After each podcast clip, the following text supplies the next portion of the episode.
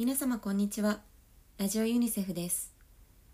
早いもので2022年も残すところあと10日となりました。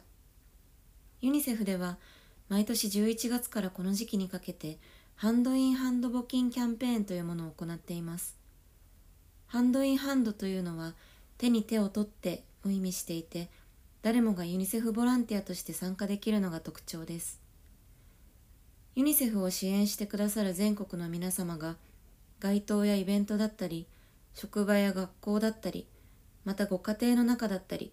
工夫を凝らしてユニセフ募金活動を行ってきました。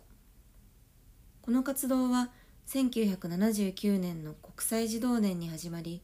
今年で44回目を迎えました。今年のテーマは最も厳しい状況にある子どもたちの願いを叶えよう生きたい食べたい学びたいです。世界の子どもたちを取り巻く状況は新型コロナウイルスのパンデミックを境に大きく変わりました。医療の逼迫社会サービスの中断移動制限経済不況などが相次いだことで多くの家庭が収入を失い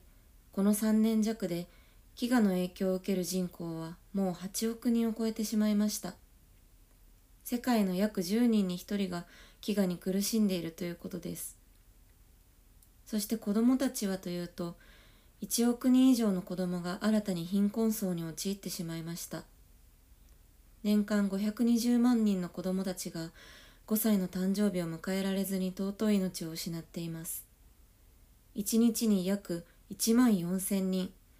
時間にすると今こうしている間にも6秒に1人の子供の尊い命が失われているということです。今年のハンドインハンドではこうした最も厳しい状況にある子どもたちの生きたい食べたい学びたいという切実な願いを叶えるため皆様も一緒に考えていただければと思います。詳しくはハンドインハンド募金で検索してみてください。具体的な参加方法はユニセフに関連する動画を見るだったり情報をシェアしたり募金を呼びかけたりと様々です。一人一人がいろんな形でユニセフの活動に参加することができるキャンペーンです。そしてもうすぐクリスマス。街中でクリスマスソングが聞こえてワクワクしますね。毎年このクリスマスの時期にユニセフと協力関係にある日本航空では